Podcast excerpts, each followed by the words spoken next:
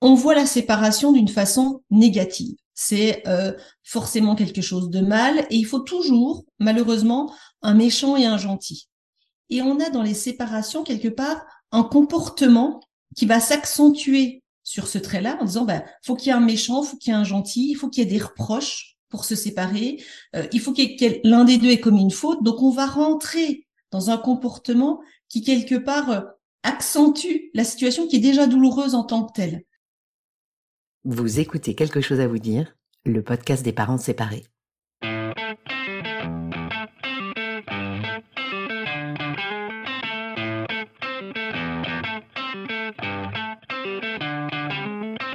Comment dire à ses enfants qu'on se sépare? Et après, comment on s'en sort financièrement? Et pour les vacances, on fait quoi? La décision de se séparer et ses conséquences sur notre vie familiale et personnelle chamboulent inévitablement notre quotidien. Mais on s'en sort. Je suis Pamela Morinière et vous écoutez la saison 2 de Quelque chose à vous dire, le podcast des parents séparés qui s'en sortent.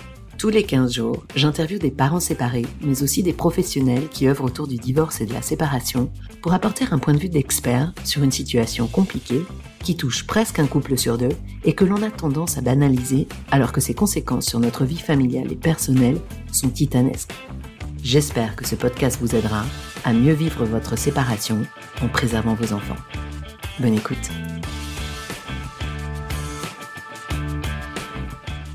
Salut les parents, j'espère que vous allez bien. Vous le savez, j'ai à cœur de partager ce podcast avec toute la communauté francophone. Il y a quelques jours, un journaliste m'interrogeait sur les différences qui existent en matière de séparation d'un pays à l'autre. Je lui ai expliqué que même si les procédures pouvaient effectivement varier, la peine ressentie par les parents, les bouleversements du quotidien et les défis concernant la garde des enfants restaient les mêmes partout. C'est un peu ce qui ressort d'ailleurs de l'épisode du jour qui traite du divorce en France. Vous le verrez, même si l'on s'attarde sur des procédures typiquement françaises, mon invité aborde beaucoup d'éléments qui vous permettront d'éclairer votre propre situation, quel que soit le pays dans lequel vous vivez. Et si vous souhaitez plus d'informations sur le divorce en Belgique, je vous invite à écouter l'épisode 10 avec l'avocate Nadia Bouria. J'espère que cet épisode vous aidera dans votre cheminement. Bonne écoute. Épisode 27. Karine de Lucas. J'ai découvert Karine sur les réseaux.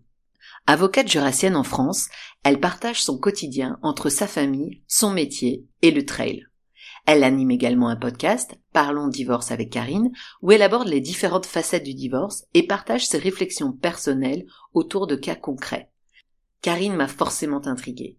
Une avocate qui raconte ses trails, j'adore et son podcast est différent, très éloigné de ce que l'on peut imaginer d'un podcast juridique. Bref, Karine était la candidate parfaite pour parler du divorce en France, notamment parce que j'étais convaincue qu'on prendrait de la hauteur et que sa pédagogie rendrait ce sujet intéressant et plus léger. Je n'ai pas été déçue. Dans cet épisode, vous allez le voir, on parle effectivement divorce, mais Karine pousse la réflexion beaucoup plus loin, en s'intéressant notamment à l'humain, à ce qui se cache derrière les exigences d'un couple qui se déchire et au regard que la société pose sur la séparation et qui vient aggraver la situation. Elle répond aussi aux questions posées par ma communauté sur Instagram et vous allez peut-être vous reconnaître. Dans cet épisode, Karine pose les bases d'un débat sain et intelligent autour du divorce et je lui en suis extrêmement reconnaissante. Bonne écoute. Alors, je m'appelle Karine Deluca, je suis avocate spécialisée en droit de la famille depuis 20 ans. Euh, j'exerce dans le Jura, mais je pratique un peu partout en France. Et puis, je suis la créatrice du podcast euh, Parlons divorce avec Karine. Je suis maman de deux enfants et je suis aussi passionnée de sport, euh, d'activités, euh, course à pied, trail, triathlon et puis le ski. Quelle chance Vous habitez dans une super belle région de, France déjà, donc je vous ai découverte en fait petit peu comme ça par hasard. C'est par votre podcast en fait que je vous ai découverte et je trouvais que ce podcast était extrêmement intéressant parce qu'il alliait à la fois des conseils très précis sur le divorce et la séparation, Et puis, euh, puis on y reviendra d'ailleurs tout à l'heure. Et puis vous parliez aussi de plein de plein de thèmes euh, qui sont connexes à la séparation et qui sont plus liés à à l'intime en fait, à l'émotion, euh, aux, difficultés qu'on a en tant qu'humain quand on quand on se sépare. Et je trouvais que ce mix en fait de différentes approches dans votre podcast était vraiment intéressant et, et adoucissait le côté austère que peut représenter le mot divorce. Euh, on va revenir sur votre podcast que je vais d'ailleurs encourager mes auditoristes à aller aller écouter.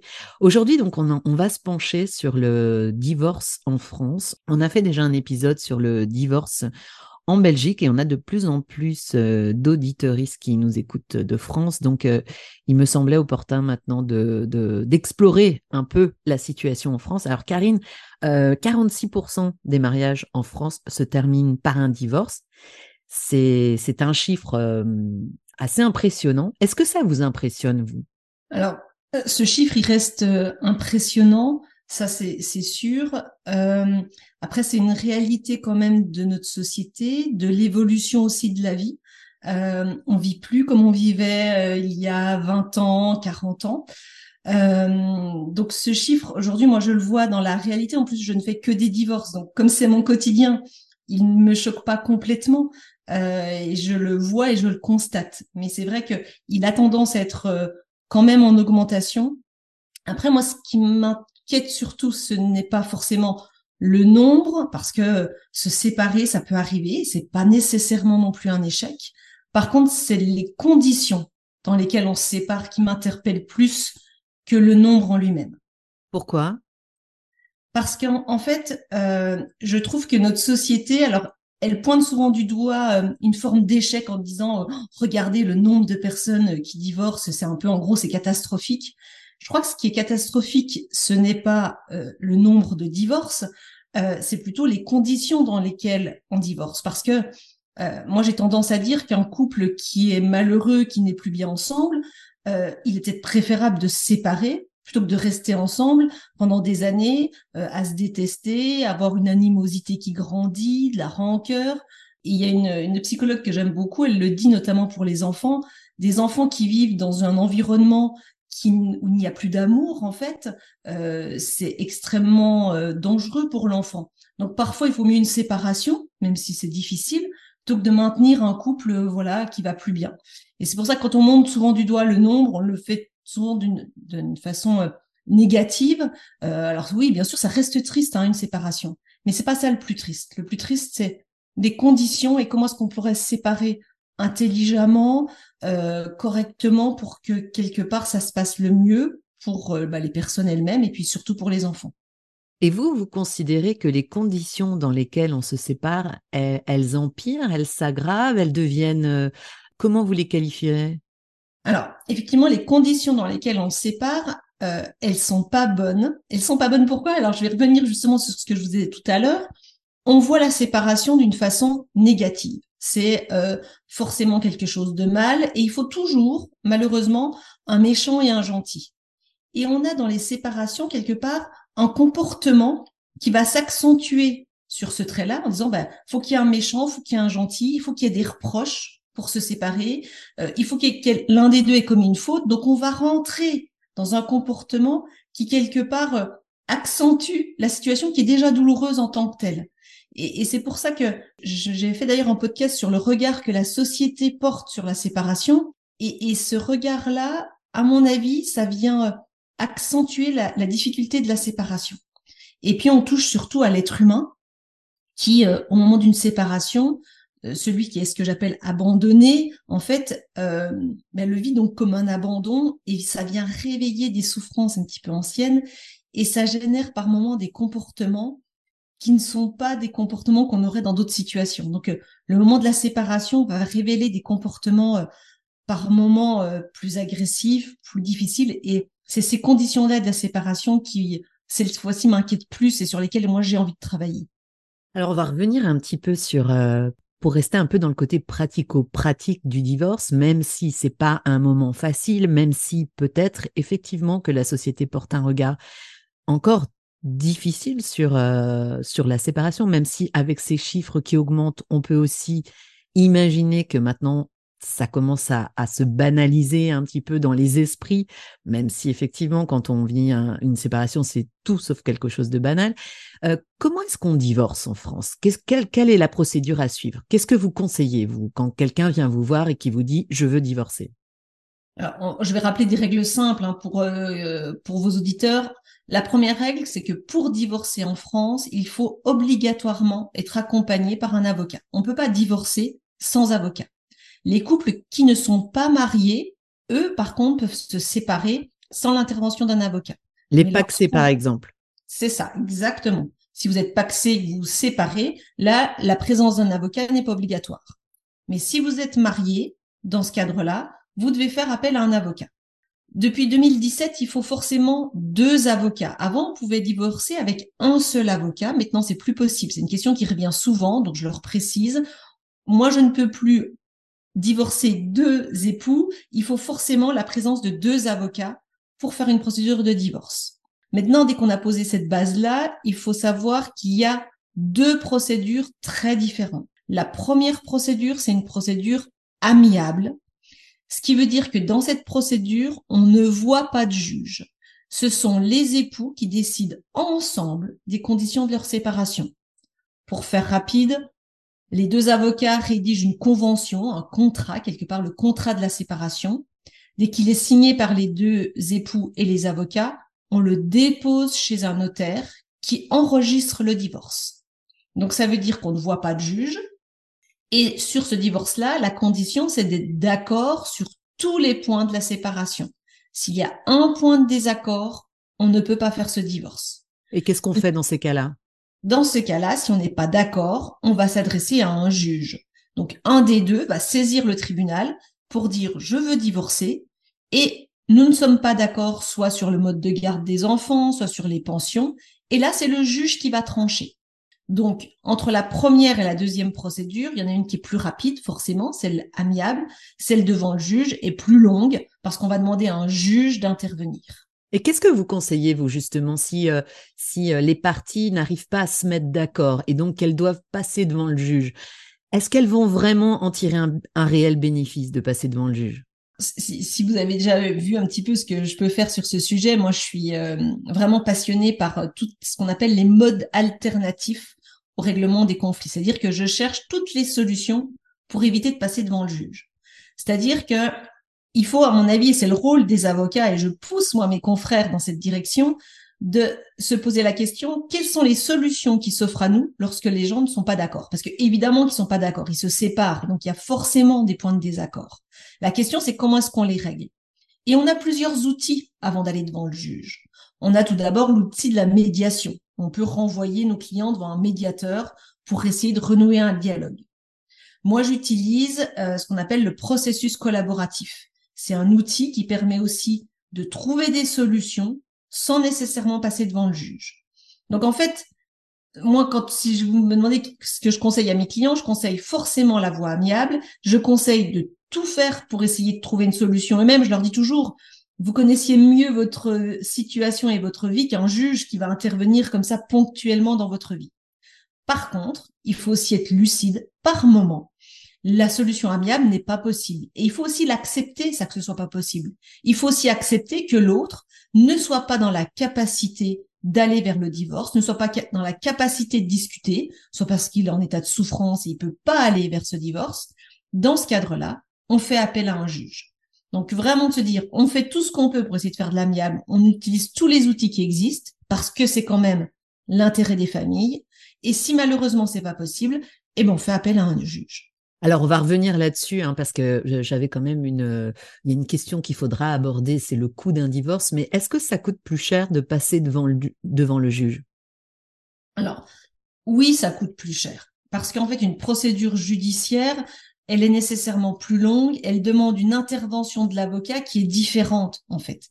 On doit déjà se rendre au tribunal, on doit préparer des actes de procédure, des constitutions, des conclusions. Les conclusions, c'est nos arguments qu'on va mettre par écrit. On va les plaider en dossier. Donc, euh, il y a un temps d'intervention de l'avocat qui est plus long que sur une procédure amiable. Alors, on a des amiables qui prennent du temps aussi, hein, mais en fait, voilà, le coût, il va être aussi en fonction du temps que l'avocat va passer et de l'implication du nombre d'actes et de démarches qu'il aura à faire. Alors, on a donc vu ce divorce à l'amiable, donc divorce à l'amiable et divorce à l'amiable, mais qui se termine euh, chez le juge. Qu'est-ce qu'on a d'autre comme type de divorce, de procédure en tout cas il y a une autre procédure, mais je voulais pas rentrer dans ce détail, mais je peux éventuellement en parler. C'est un divorce tout de même amiable devant le juge. Euh, C'est-à-dire qu'on peut quand même aller devant le juge pour dire voilà, on s'est mis d'accord sur tous ces points-là, validez-nous le divorce et il nous restera le partage à faire, mais on veut le faire après. Alors j'ai envie de dire c'est plus par moment une technique que les avocats utilisent quand ils veulent pas liquider ce qu'on appelle le régime matrimonial. C'est un divorce amiable tout de même, mais devant le juge, c'est un peu plus surprenant. Puis souvent on dit mais pourquoi on utilise cette procédure-là? Nous on l'utilise de façon transparente euh, lorsqu'on n'a pas envie de liquider le régime matrimonial ou, lorsqu'ils veulent rester en indivision. C'est un peu technique. Je ne sais pas si ça peut être accessible à tous, mais voilà, c'est c'est autre voie. Mais sinon pour faire simple, il faut garder en tête la procédure amiable. On ne voit pas de juge et on dépose chez un notaire et c'est lui qui enregistre le divorce ou alors la procédure judiciaire et c'est le tribunal qui va là décider sur les points de désaccord. Alors juste peut-être une clarification, liquider le régime matrimonial, qu'est-ce que ça veut dire? Alors quand on est marié, on a ce qu'on appelle des intérêts euh, communs au niveau financier, par exemple lorsqu'on achète une maison, euh, c'est ce qu'on appelle euh, le régime matrimonial. Soit on est en France, il y a plusieurs régimes matrimoniaux. Je vais essayer de faire simple. Euh, soit on fait un contrat de mariage on est en séparation de biens, c'est-à-dire qu'on a décidé qu'il n'y ait pas de communauté. Par contre, si on n'a pas fait de contrat de mariage, tout ce qu'on va acheter à partir de la date du mariage tombe en communauté, donc appartient aux deux époux.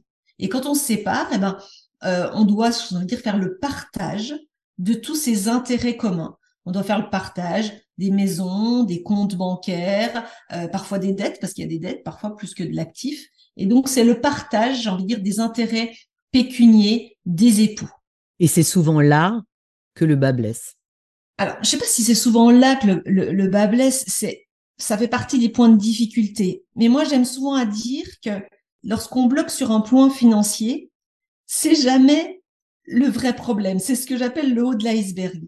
Et c'est souvent intéressant d'aller creuser justement en dessous parce que c'est plus les liens humains qui dysfonctionnent, c'est plus euh, les, les rancœurs qu'on peut avoir qui sont véritablement la véritable problématique.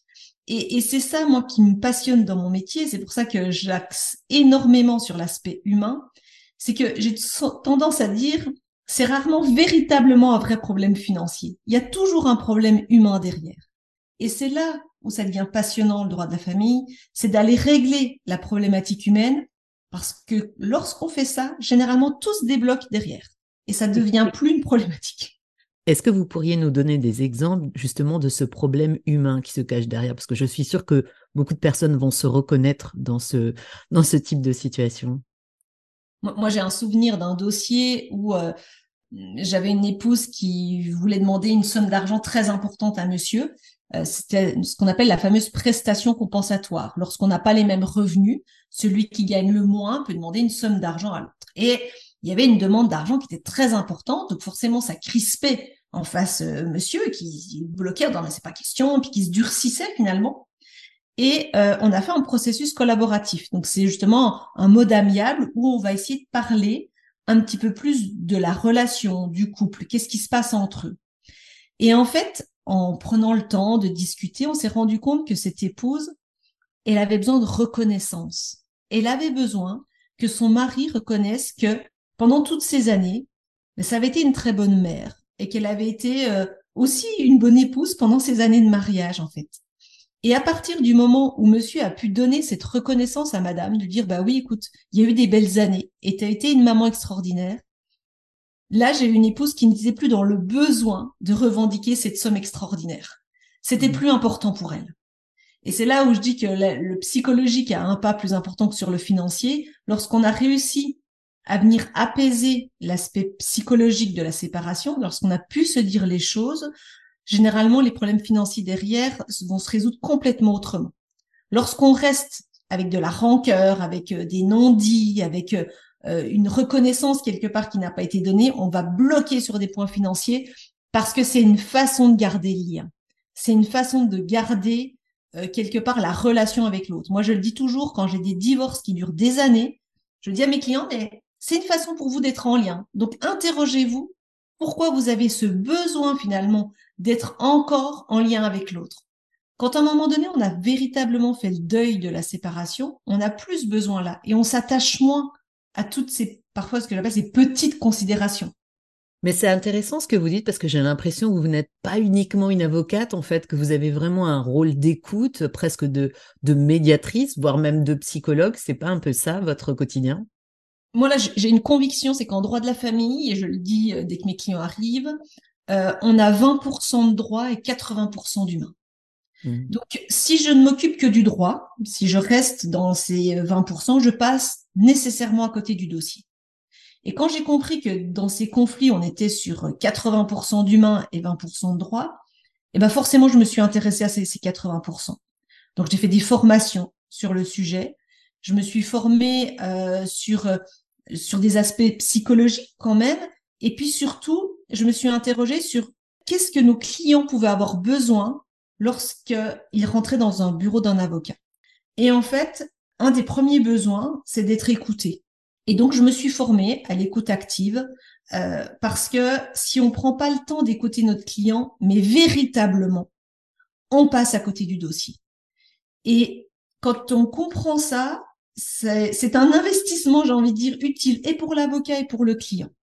Parce que euh, on va être véritablement à ses côtés dans une des épreuves qui est une des épreuves les plus importantes de sa vie.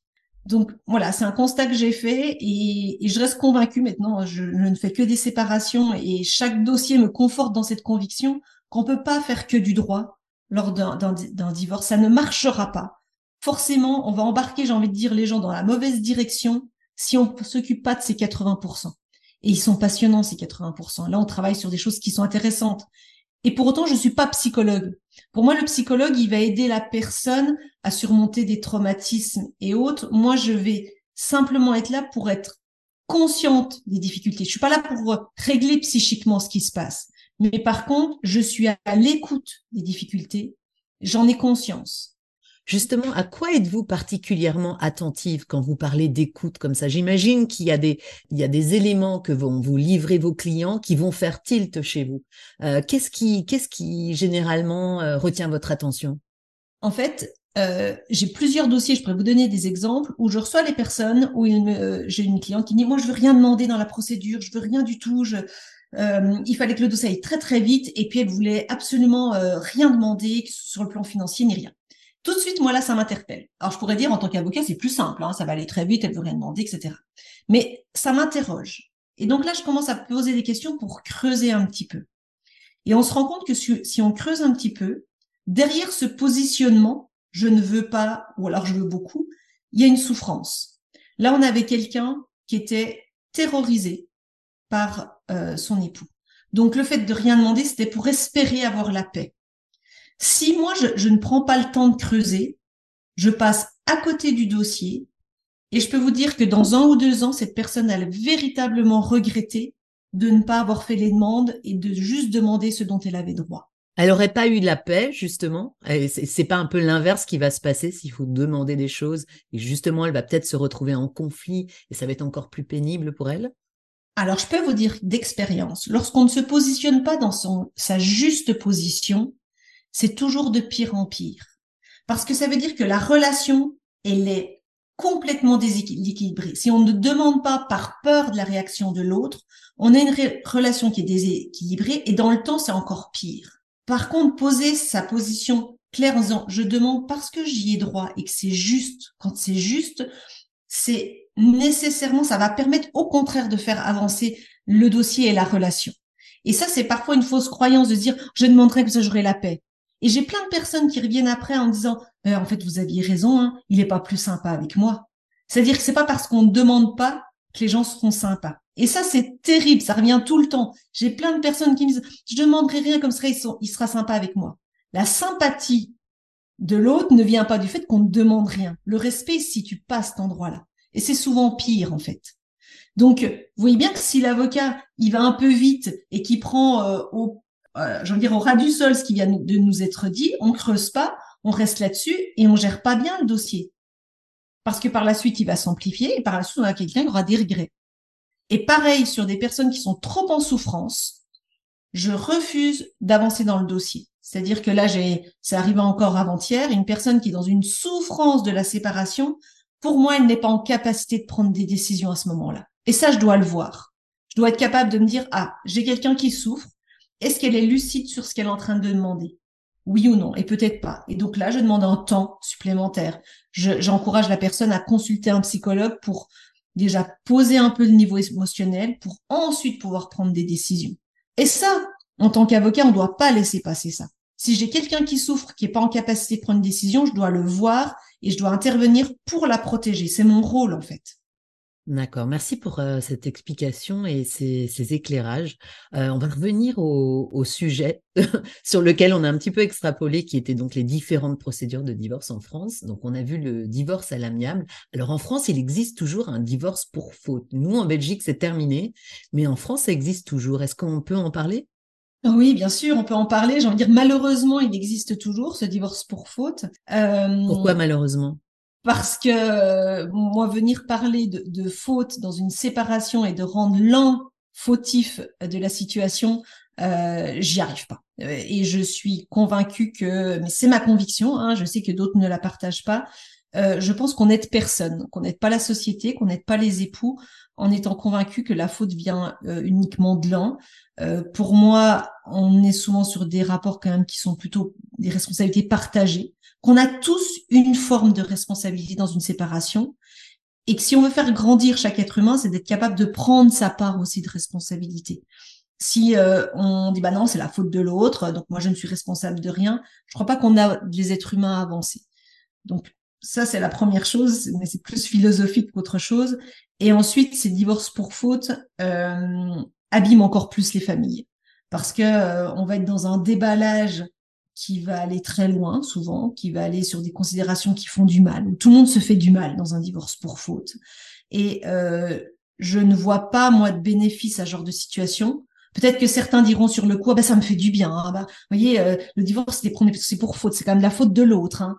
Ça va durer quoi? Ça va durer euh, cinq, six mois, ça? Mais après, la souffrance de la séparation, elle, reviendra et on n'aura rien réglé.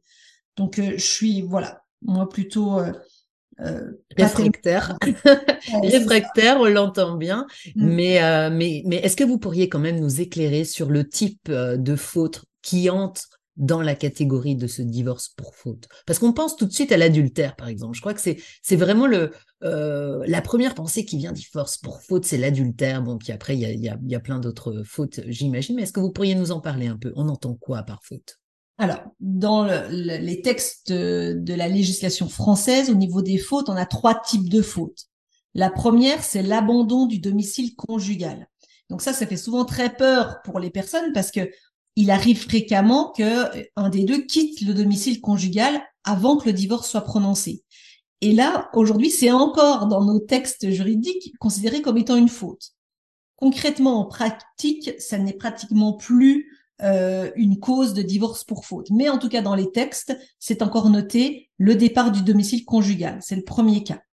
Le deuxième cas, vous l'avez évoqué, c'est l'adultère. Effectivement, euh, l'infidélité est considérée comme une faute et aujourd'hui peut être une cause de divorce pour faute. Et l'autre catégorie de, de fautes euh, concerne les violences, les violences conjugales, les violences physiques, les violences psychologiques, qui peuvent être également un cas de divorce pour faute. Alors on a, on a, on en entend parler beaucoup des violences euh, conjugales, des violences euh, psychologiques. Ce sont des violences qui sont quand même assez compliquées euh, à prouver. Est-ce que vous avez déjà dû intervenir dans le cadre de ce type de divorce avec des fautes qui sont liées aux violences conjugales? Alors, j'ai envie de dire, c'est, très fréquent malheureusement. Donc les, violences physiques euh, existent. Là, je vais juste vous donner l'exemple. J'étais de permanence pénale cette semaine. J'ai eu six dossiers. J'étais appelée pour six dossiers et quatre étaient des violences conjugales. Donc euh, c'est une réalité euh, malheureusement de notre société. Euh, les violences psychologiques, effectivement, c'est les plus compliquées à, prouver. Par contre, j'ai un avis à pareil qui peut qui peut un peu surprendre hein, de ce côté-là, mais je préfère travailler non pas devant les tribunaux avec les violences psychologiques, mais je travaille avec ma cliente sur ces cas-là, parce qu'en fait, je trouve que la justice, elle peut pas répondre véritablement de façon efficace et dans la durée sur les violences psychologiques. Alors, vous l'avez dit, c'est très compliqué de les prouver. Et même si on arrive à les prouver, je sais que ça ne va pas réparer ma cliente ou mon client, parce que ça arrive dans les deux cas, évidemment. Euh, par contre, moi, je, je, fais un travail sur ce type de violence, en tout cas qui me passionne. On travaille sur comment est-ce qu'on s'est retrouvé dans cette situation-là, en fait? Qu'est-ce qui fait qu'à un moment donné, je me suis retrouvée à quelque part subir et, pardon, accepter qu'on me traite de la sorte?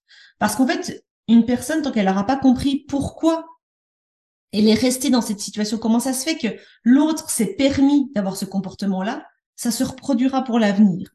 Donc j'aime bien, moi, ce travail sur la compréhension de cette situation pour que ça ne se reproduise plus. La justice, aujourd'hui, il faut être honnête, elle n'a pas ce temps-là pour réparer, elle n'a pas ce temps-là à prendre pour, pour aider ces victimes à comprendre qu'est-ce qui leur est arrivé, etc. Donc, euh, sur ce type de violence, moi, je leur dis toujours, OK, on va s'en occuper, mais on va peut-être pas s'en occuper comme vous l'imaginez, on va le travailler lors de rendez-vous, on, le, on le bosse ensemble, j'ai envie de dire, pour aider ces personnes à surmonter ces violences-là. Parce qu'aujourd'hui, il faut être euh, honnête, hein, et moi, je fais pas croire euh, à mes clientes que la justice va réparer leurs violences psychologiques puis qu'elles seront reconnues, parce que souvent, il y a une insatisfaction face à ça. Et c'est là où je fais quelque chose des fois qui surprend, mais je vais aussi mettre mes victimes en position de se dire quelle est ma responsabilité moi là-dedans? Et je vous promets que on fait des bons de géants en faisant ça, pour que justement ça se reproduise plus. Et je trouve ça beaucoup plus puissant qu'une décision de justice qui sera forcément insatisfaisante. Alors je dis pas qu'il faut pas le faire, je dis pas qu'il faut pas l'évoquer devant les tribunaux et autres, mais c'est pas suffisant pour résoudre vraiment le problème des violences psychologiques.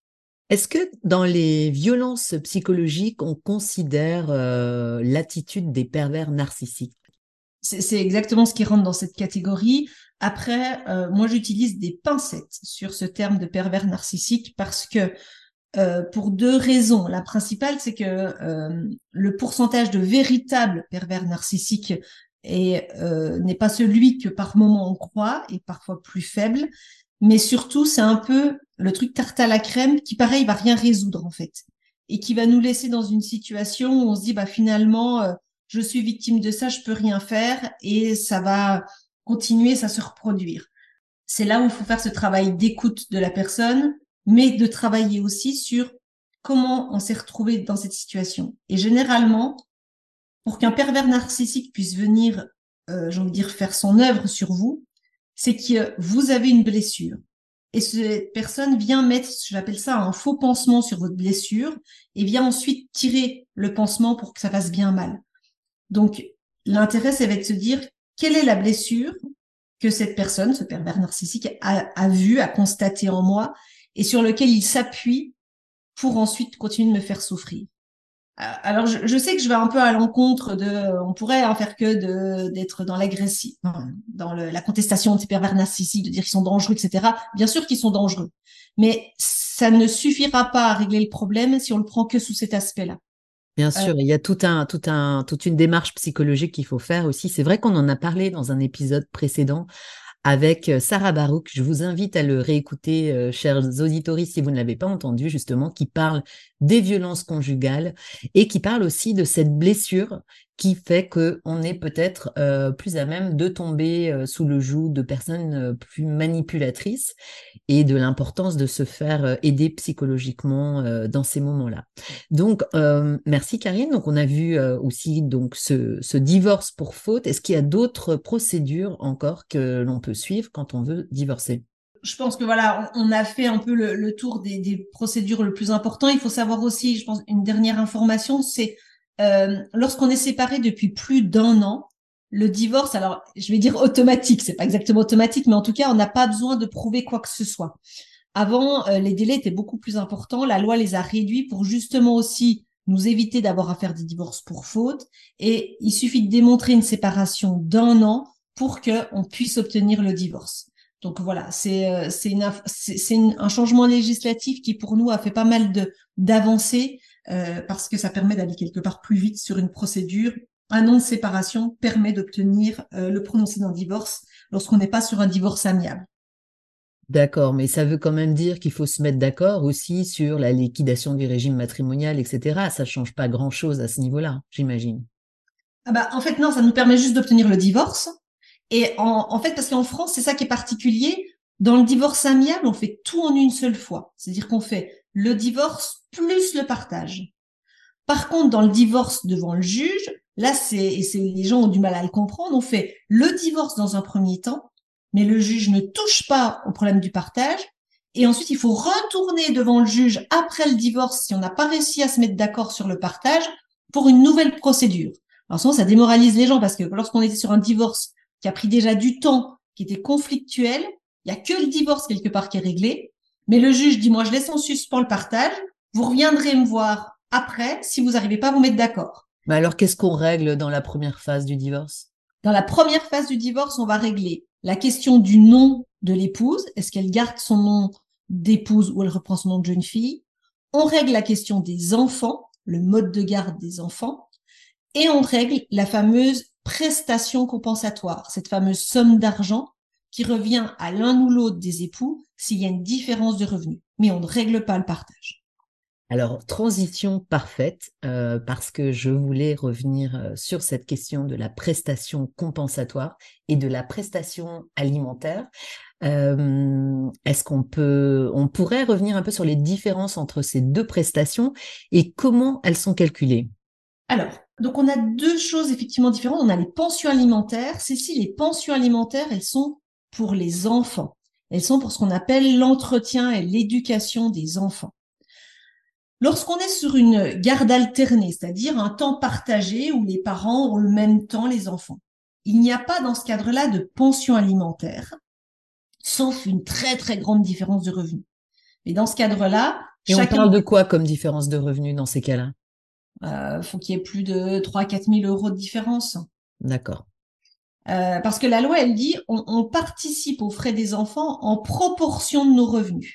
Donc en fait, souvent quand on est en garde alternée, on fait un pourcentage, un prorata quelque part pour dire mais il y en a un qui va prendre 60% des frais puis l'autre 40. Ça c'est le, cas de la garde alternée. Quand on n'est pas en garde alternée, quand un parent a ce qu'on appelle la résidence principale, il a les enfants principalement chez lui, là l'autre parent doit verser une pension alimentaire. Pour calculer cette pension alimentaire, elle va dépendre des besoins de l'enfant, c'est-à-dire euh, un étudiant qui fait des études dans une ville universitaire, là, le coût sera peut-être plus important qu'un collégien, euh, mais ça prend également en compte évidemment les ressources du parent.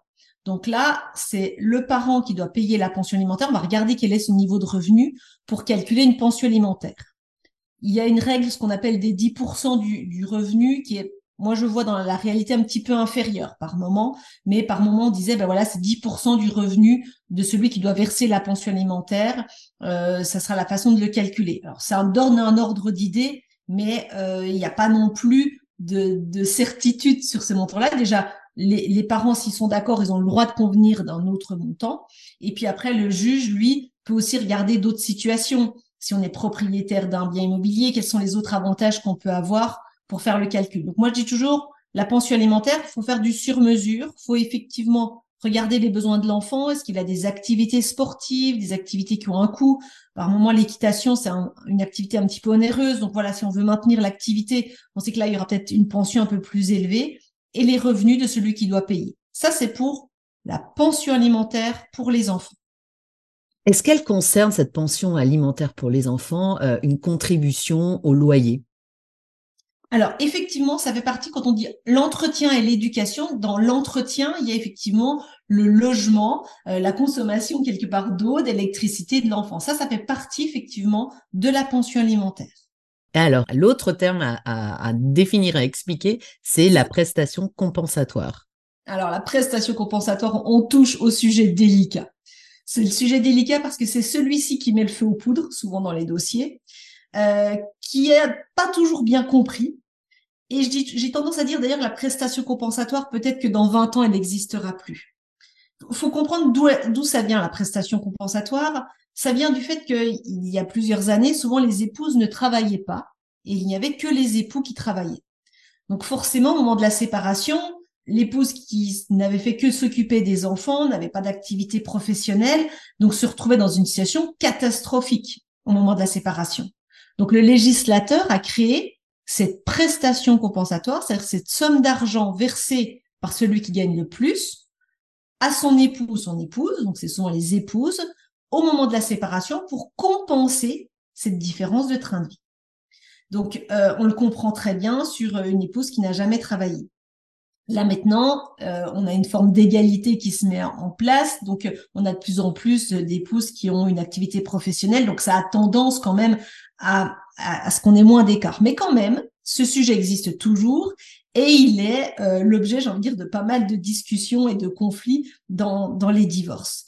Donc, comment est-ce qu'il se calcule Alors là, vous posez la question la plus difficile pour un avocat, puisque la loi, elle n'a pas donné un mode de calcul elle a donné des critères qui sont les suivants. Elle dit que la prestation compensatoire va se calculer en fonction de la durée du mariage, du nombre d'enfants, de, des sacrifices qui auraient pu être faits par l'un ou l'autre des époux et de l'écart de revenus. Donc vous voyez bien, ce sont des critères qui ne sont pas complètement objectifs en fait. On peut pas complètement s'appuyer dessus pour faire un calcul euh, très précis. Donc euh, c'est un beau sujet pour les avocats, ça, parce que comme la loi donne en gros une tendance, mais donne pas un mode de calcul, euh, chacun y va un petit peu de ses outils pour essayer de calculer une prestation compensatoire. Euh, et souvent, et on le dit à nos clients, on va faire une demande, mais alors je peux pas vous donner avec certitude le montant qui sera décidé par le juge. Moi, j'utilise un outil. j'ai utilisé plusieurs outils, et puis je peux parler du dernier que j'utilise. Euh, j'utilise euh, le système Caslo analytique. En fait, c'est un système d'intelligence artificielle qui va étudier les décisions de justice qui ont été rendues euh, dans le secteur où je travaille pour donner une tendance. Alors, comme je dis toujours, c'est un outil de travail, mais ça ne fait pas tout. C'est-à-dire que je m'en sers pour avoir une sorte de fourchette sur le montant pour être la prestation compensatoire, et ensuite je vais travailler au cas par cas. Là, par exemple, j'ai une, épouse qui est femme de gendarme. Euh, très concrètement, elle a dû suivre les mutations de son époux systématiquement. Donc, elle est vraiment dans une situation où elle ne pouvait pas euh, avoir d'activité euh, professionnelle propre pour elle. Et donc, pour moi, ça vient justifier une prestation compensatoire plus élevée. Donc, ensuite, on va travailler sur le au cas par cas dans chaque dossier. Mais on touche vraiment avec la prestation compensatoire quelque chose qui est difficile parce que, comprenez, on a un époux. Alors, en plus, s'il il a été entre guillemets abandonné, si c'est madame qui veut partir, il ne comprend pas pourquoi elle doit verser cette somme. Pour lui, j'entends souvent les gens me dire, mais c'est la double peine en fait. Elle me quitte et en plus, je dois verser quelque chose. Et là, souvent, je leur dis, mais effectivement, lorsque vous vous êtes mariés, pourtant le maire en a parlé, mais on n'écoute pas bien ce que nous dit le maire à ce moment-là. on est dans un peu l'euphorie du mariage, mais en fait, il est quand même indiqué que voilà, il y a ce qu'on appelle un devoir de secours entre époux. Et ce devoir de secours, il perdure avec au moment du divorce, ce qui justifie cette fameuse prestation compensatoire. Et j'insiste sur, ce, ce sujet parce que même si on a un contrat de mariage, ça ne nous permet pas d'éviter la prestation compensatoire. Donc s'il y a des différences de revenus importants dans un couple, moi je dis toujours, il y, a, des réflexions à mener, il y a des discussions à mener parce que cette prestation compensatoire, c'est souvent un sujet de conflit euh, au moment du divorce. Donc le mieux, c'est quand même d'essayer de, trouver un accord à l'amiable et pas de se déchirer comme d'habitude. Et j'imagine que c'est vraiment votre approche euh, telle que vous me l'avez décrite, en tout cas jusqu'ici. Je vais me permettre de vous poser quelques questions qui m'ont été posées par, euh, par mes followers sur Instagram. Euh, et qui vont venir peut-être compléter un peu tout ce que vous avez dit, parce que je crois qu'on a, on a, bon, effectivement, il y aura encore plein de choses à dire sur le divorce, mais on peut pas non plus faire un épisode de deux heures, malheureusement. Euh, c'est une question qui a été posée par Gougastel et qui demande quand faut-il se lancer dans la procédure de divorce? Est-ce qu'il faut attendre que celui ou celle qui est parti lance les festivités ou est-ce qu'on peut agir soi d'abord? Alors, c'est une très bonne question. Se poser la question quand est-ce que je dois lancer la procédure? En fait, vous pouvez déjà à tout moment, j'ai envie de dire au moment d'une séparation, euh, rencontrer un avocat ou un médiateur d'ailleurs, juste pour déjà parler de votre situation. Euh, parce que en fait, si on n'évoque pas la situation avec un tiers et un tiers dans le milieu juridique, par moment, vous pourriez passer à côté de certaines choses, savoir est-ce que, est-ce que là, je prends un risque par rapport à la maison ou autre. Donc, c'est quand même souvent nécessaire d'avoir un entretien. Par contre, euh, ce qui est certain, c'est que lorsque on est dans le doute, et c'est souvent le cas quand même lors d'une séparation, on a une période de doute. Moi, je dis toujours, on n'engage pas de procédure de divorce tant que on est encore dans cette période où on sait plus trop, on n'est pas complètement certain, et on a le droit de douter. Et c'est important de se laisser cette période, j'ai envie de dire, d'incertitude, et dans ce cadre-là, ne pas lancer la procédure tout de suite. S'autoriser peut-être à consulter aussi un psychologue pour voir où est-ce qu'on en est profondément. Parce que si on engage la procédure alors qu'on n'est pas complètement prêt, souvent ça se passe mal en fait. Ça se passe mal parce que euh, eh ben si on n'est pas prêt, on a une partie de nous qui retient. Donc euh, et, c'est souvent, je le dis d'ailleurs à mes clients, je dis si vous n'êtes pas complètement prêt, il va même générer, il va même se passer que entre l'avocat et le client, il y a de la tension parce qu'on reproche finalement à l'autre la situation dans laquelle on est. Donc euh, c'est la raison pour laquelle il faut prendre le temps de dire est-ce que je suis prêt ou pas à ce divorce? Moi, je dis toujours, euh, cette question, elle, demande du temps et, se faire aider, ça peut être aussi utile pour ça, parce que c'est douloureux et c'est compliqué. Et il y a un moment donné, on sent que ça y est, on est prêt, on sait qu'on reviendra pas en arrière. Euh, et dans ce cadre-là, c'est peut-être c'est le moment de pouvoir lancer la procédure. En fait, votre réponse est qu'on peut lancer la procédure, même si la personne euh, qui est partie aurait dû peut-être on s'attendait à ce que cette personne initie la procédure et puis elle vient pas et finalement c'est nous qui la lançons. C'est tout à fait possible ça. Ah oui, complètement. Euh, et, souvent d'ailleurs c'est le cas, il y en a un qui part, mais par contre euh, il a peut-être pas l'énergie pour lancer quoi que ce soit, puis il laisse l'autre dans une sorte d'attente et, et qui sont un peu malsaine en fait parce que l'autre espère par moment et quand ça arrive et que je suis pour cette autre personne justement qui est abandonnée et puis en face son époux lance pas la procédure, euh, je leur demande mais vous qu'est-ce que vous voulez? Vous profondément, est-ce que vous êtes dans une volonté de reconstruction de couple et vous voulez attendre et vous avez le droit, ou est-ce que non, euh, vous voulez avancer? Et quelque part, c'est intéressant parce que là, ils deviennent aussi acteurs de la procédure. Et, je dis toujours dans, dans toutes les situations, j'essaie de rendre le client acteur de ce qui se passe, parce que souvent, on a l'impression de subir, subir le choix de l'autre, etc. Et euh, comme vous le dites, pas du tout. On peut très bien lancer la procédure, même si c'est l'autre qui est parti et qui ne fait rien. C'est possible de le faire. Une autre question donc, qui a été posée par Père et et qui demande, alors elle est assez technique cette question et, euh, elle va nécessiter euh, certaines explications de votre part. Euh, la question est la suivante. Qu'est-ce qui est pris en compte dans la taxe du droit de partage et comment s'en affranchir? Alors qu'est-ce que c'est d'abord la taxe du droit de partage? Ah, ça c'est un sujet effectivement un peu technique, mais je vais essayer de le simplifier. En fait, lorsque les gens donc euh, se séparent, divorcent et lorsqu'ils vont partager leurs biens, c'est ce que je vous expliquer tout à l'heure quand on fait la liquidation du régime matrimonial, on partage nos biens. Imaginons on a une maison et euh, donc on va partager cette maison. Ça veut dire que soit monsieur va reprendre la maison ou madame et donc il va y avoir un acte liquidatif, c'est-à-dire un acte de partage où on va mettre la maison au nom d'un seul et on va peut-être verser une somme d'argent à celui euh, euh, qui ne sera plus propriétaire de la maison. Et donc sur cet acte-là, sur cet acte de partage, l'État français prend des droits de partage de 1,1%.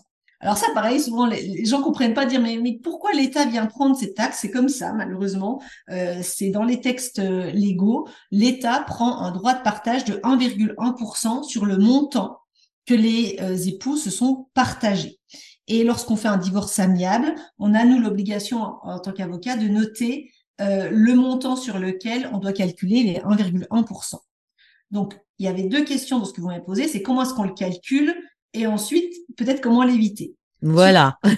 qu'on le calcule On le calcule sur la valeur de l'actif. Par exemple, si on a une maison et pour laquelle il y a un prêt, on prend la valeur de la maison moins le montant du prêt qui reste à payer et on arrive à une somme et c'est sur ce montant-là que se calculent les 1,1%. Donc c'est sur l'actif net, c'est-à-dire euh, le total de vos biens moins tous les prêts ou toutes les dettes que vous avez plus on a un patrimoine important, et eh ben plus euh, le montant du droit de partage sera important. Alors comment le minimiser?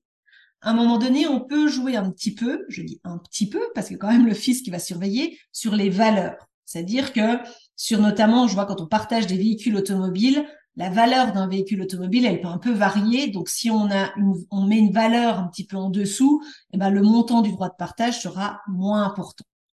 Mais sinon, il y a aussi une autre façon de faire et ça va vous reboucler avec ce que je vous ai dit au début.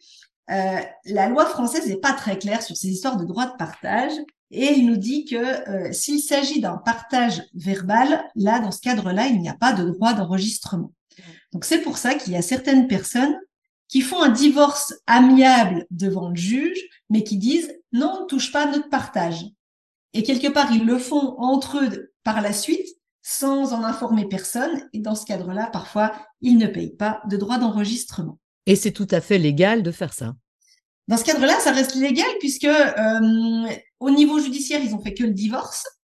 Après, ils font entre eux leur partage. Je ne sais pas de quelle façon euh, ils vont le faire. Euh, et donc, dans ce cadre-là, effectivement, c'est légal. Moi, je considère qu'on a un devoir d'information et d'expliquer toutes les possibilités qui, qui s'offrent à nous. Très honnêtement, quand un des deux des époux veut reprendre le bien immobilier, ça a très peu d'intérêt de le faire. Par contre, là, j'ai l'exemple d'un couple qui voulait garder la maison, mais ne savait pas s'ils allaient la vendre ou pas plus tard. Euh, dans ce cadre-là, c'était plutôt intéressant pour eux de faire cette deuxième option. On a fait le divorce, on n'a pas fait le partage, et je sais par la suite ils ont vendu le bien. Il faut adapter à chaque cas. Lorsqu'on veut vraiment reprendre le bien, ça a très peu d'intérêt. Après, il faut jouer un peu sur la valeur, mais je comprends que c'est c'est euh, une taxe qui énerve beaucoup les gens en disant mais nous on divorce déjà. C'est il faut être honnête quand on divorce on s'appauvrit. Euh, on s'enrichit pas en divorçant. Euh, on a des conditions de vie qui viennent se diminuer fortement et ils ont l'impression de dire mais en plus on vient nous assommer avec cette taxe. Mm. c'est souvent un sentiment d'injustice. C'est vrai, on peut l'imaginer tout à fait. Et euh, je vous invite d'ailleurs à écouter euh, un épisode précédent, chers auditeurs, sur comment se remettre à flot financièrement après la séparation, parce que là, vous touchez vraiment, Karine, un sujet très très délicat dont on a parlé, dont on parle régulièrement en fait avec les invités du podcast. Euh, merci beaucoup Karine Deluca donc pour euh, toutes ces explications sur le divorce. On pourrait revenir dans avec beaucoup de détails sur euh, sur beaucoup d'aspects du divorce. Donc je vous invite aussi à aller écouter le podcast de Karine qui s'appelle Parlons divorce avec Karine. Karine, est-ce que vous pourriez nous en dire euh, un petit mot? Comment vous êtes venue cette idée de, de lancer un podcast? Vous aviez des envies euh, d'animatrice, de radio ou non, pas du tout. J'écoutais euh, moi-même des podcasts sur plein de sujets différents. J'adore écouter des podcasts, soit sur du développement personnel, soit sur la psychologie, sur le sport, sur euh, et à un moment donné, je me suis dit, mais, euh, mais il n'existe rien pour euh, le divorce, alors qu'il y a plein de choses à dire, il y a plein de choses à faire savoir. Donc, je me suis dit, mais pourquoi pas en faire un aussi sur le divorce? Et puis, l'oralité, c'est quelque chose aussi avec lequel je me sens plus à l'aise que l'écrit. Parce qu'à un moment donné, on me disait, bah, fais un blog, etc. Et, et je crois qu'il faut faire les choses qui nous correspondent. Faire un blog, l'écrit, ça me correspondait pas, alors que raconter euh, une situation, l'expliquer oralement, ça me correspondait mieux. Et euh, je me suis dit qu'il euh, y avait aussi souvent un manque d'information. Quand on divorce, on est complètement perdu, on n'est pas bien, on a peur. Et je me dis, c'était important d'avoir quelqu'un qui explique. J'espère simplement, parce que c'est toujours un peu compliqué le droit, mais j'essaie de le faire simplement, d'expliquer ce qui va se passer au moment d'un divorce, d'expliquer euh, ce qui peut nous arriver. Et des fois, c'est plus confortable d'écouter ça chez soi où on allant se balader plutôt que de passer la porte d'un avocat. C'est, j'ai envie de dire, c'est de se dire, voilà, je peux avoir des informations sans tout de suite franchir la porte de chez un avocat parce que ça me fait peur.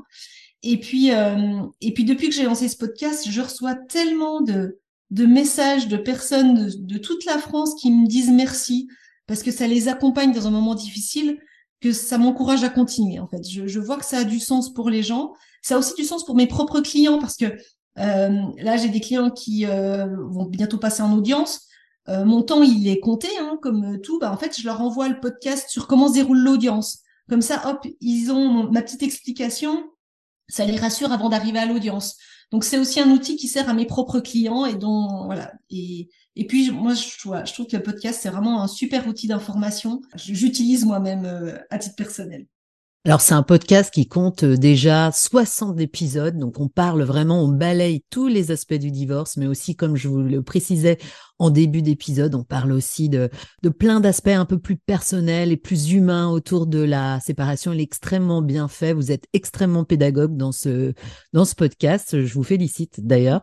Euh, pour terminer, j'ai une petite euh, question un peu traditionnelle dans le podcast. Est-ce que vous auriez, et vous l'avez évoqué, est-ce que vous auriez vous aussi des podcasts que vous souhaiteriez recommander à nos auditorices euh, qui touchent pas forcément au droit, qui touchent pas forcément à la séparation, mais qui vous, font du bien, vous font réfléchir, vous font voyager. Alors, le, premier podcast dont j'ai envie de vous parler, euh, c'est celui de Caroline Goldman, qui est psychologue euh, je suis maman, comme je vous l'ai dit euh, au début, de, deux enfants, et puis on s'interroge toujours avec nos enfants, est-ce qu'on fonctionne de la bonne façon et autres. Et euh, ces podcasts m'ont fait du bien. Alors je sais que c'était, il y avait des avis contradictoires sur sa position, mais moi j'aime bien son approche. je sais que je renvoie même des clients sur l'écoute de certains parce que elle a, je trouve, une bonne approche. Elle parle aussi pas mal de la séparation et j'aime bien le regard qu'elle porte sur cet aspect-là. Et puis moi, elle m'aide aussi en tant que maman par moment quand on ne sait pas comment comment réagir avec ses enfants. Et puis euh, pour être, j'ai envie de dire, le meilleur parent, je trouve que voilà, ils sont vraiment intéressants et utiles. Alors, c'est le podcast de Caroline Goldman. C'est un podcast qui a déjà été recommandé par, euh, par d'autres invités du podcast, euh, d'ailleurs. Donc, vous voyez, c'est assez populaire. c'est ça. Et puis, le, celui que j'écoute en ce moment parce que je vous l'ai dit, je, suis passionnée par le sport. Et d'ailleurs, j'essaie de faire mettre tous les avocats au sport parce que, et puis même plus largement, euh, on bouge pas assez. Euh, on, on, bouge pas assez et le mouvement c'est quelque chose qui est essentiel pour aller bien dans sa vie, pour aller bien au travail, pour aller bien dans plein de moments. Et donc je participe à pas mal d'activités sportives et d'épreuves et donc j'écoute euh, le podcast Course épique Ouais, j'adore. C'est euh, voilà, on nous fait vivre des, courses à pas mal de trail. C'est surtout axé sur le trail en montagne. Euh, donc voilà, sur des coureurs de trail qui se lancent dans des belles aventures. Et, euh, c'est vraiment des moments de détente pour moi et qui me raccrochent à quelque chose qui me passionne, euh, le sport.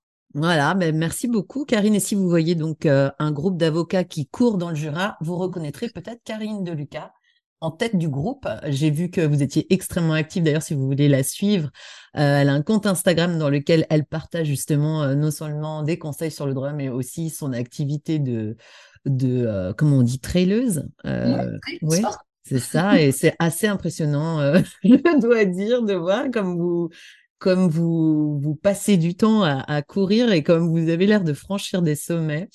Euh, donc félicitations pour ça aussi, pour votre équilibre de vie. On encourage tout le monde à faire du sport, bien entendu. Merci beaucoup, Karine, d'avoir passé Merci à vous, vraiment. Et bravo pour ce que vous faites aussi. Vraiment. Bah, merci. Travail précieux. Merci pour votre écoute. Je suis Pamela Morinière et vous écoutez Quelque chose à vous dire, le podcast des parents séparés. Si le podcast vous plaît, n'hésitez pas à le partager, à en parler autour de vous et à lui mettre 5 étoiles sur vos plateformes d'écoute Spotify et Apple Podcast, ainsi que des commentaires positifs pour aider le podcast à remonter dans les classements et devenir plus visible. Si vous souhaitez me contacter ou me suggérer des invités ou de nouveaux thèmes à explorer dans le podcast, laissez-moi un message sur les réseaux sociaux Instagram et Facebook, quelque chose à vous dire podcast, ou envoyez-moi un email, quelque chose à vous dire podcast, gmail.com. Quelque chose à vous dire podcast, gmail.com. Je vous lis et je vous réponds. Rendez-vous dans 15 jours pour un prochain épisode et d'ici là, portez-vous bien. Ciao